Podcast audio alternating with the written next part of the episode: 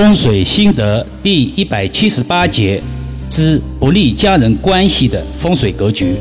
现代社会中，生活节奏逐渐加快，人们好像都变得忙碌起来，对家庭关系的重视程度不如从前了。但内心都是希望自己的家庭能和和睦睦的，毕竟家和万事兴。但还是有些家庭成员相互之间磕磕绊绊，除了彼此之间性格等众多因素外，今天来看一看有哪些是与风水相关的事项。一、忌讳居家风格过于高调，居家环境以温馨舒适、端庄大方为原则，家中氛围有利于亲人间的和睦相处。但也有年轻朋友追求所谓个性、与众不同等所谓的潮流，在装修时天马行空、突发奇想，形成各种怪异、高调的奇特风格。有时候家里看起来更像酒吧、酒店的装修风格。初入住时感觉很新鲜，自我陶醉，但时间一长，家人的矛盾。对立状态就凸显出来了，口舌争执更是常态化。二，忌讳绿植过多，这种现象在刚刚接触风水的益友身上比较容易频发。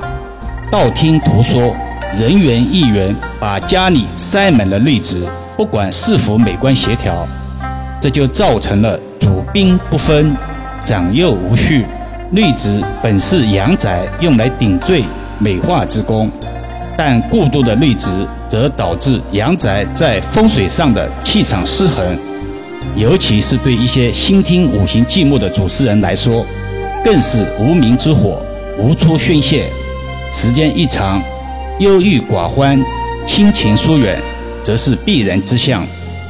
三，忌讳门冲床头，冲就是冲动、动摇、撞击。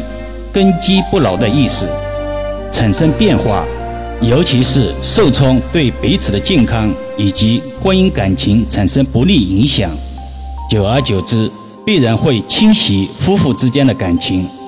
这种情况在全租房或者上世纪老式单元蜗居式的住宅中比较多见，受空间观念限制，被冲却无处寻根，苦不堪言。四。忌讳厨房无门。易遥老师在此并不是反对所谓的所有开放式厨房，但对大多数无门的厨房来说，确实会影响家人夫妇感情的和谐度。风水有缘，厨房没有门，哪来女主人？也可以理解为厨房没有门，哪来男主人？所谓有形就有灵，一个空间。摆放了灶台就是厨房，摆放了床就是卧室，摆放了马桶就是卫生间，而不是任由世人指鹿为马。至于开放式厨房，当然也有很多化解之法，毕竟有些受到面积、光线等条件限制，开放式厨房有时候更为协调。这里要重点强调一下，开放式厨房在没有专业人士的指点下。夫妇感情失和的验证率是比较高的，女士多验，所以在条件允许的情况下，尽量不要做开放式厨房。从现实中来说，开放式厨房对空间要求更高，毕竟厨房内的油烟排放是一道绕不开的问题。已经在使用开放式厨房的人具有体会。易遥老师曾对垃圾桶风水属性阐述过。也被最近网上两千块钱一个垃圾桶，一百二十八块钱一块卫生间牌子的消息震惊，这是怎么回事呢？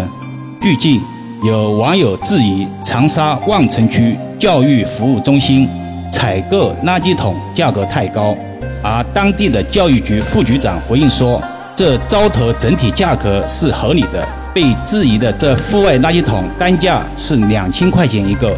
而男女卫生间的牌子单价是一百二十八块钱一块，在某些电商平台上，同类的产品垃圾桶报价五百块钱一个，卫生间牌子四十块钱一块。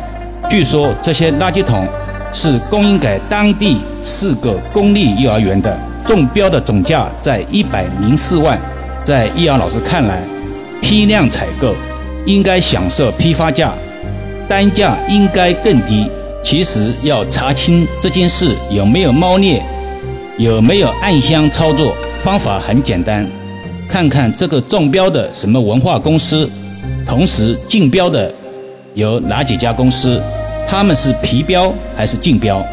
另外，这家所谓的文化公司到底是什么关系？所谓的经过三道把关审批是哪三道？如何审批的？如何把关的价格这么高？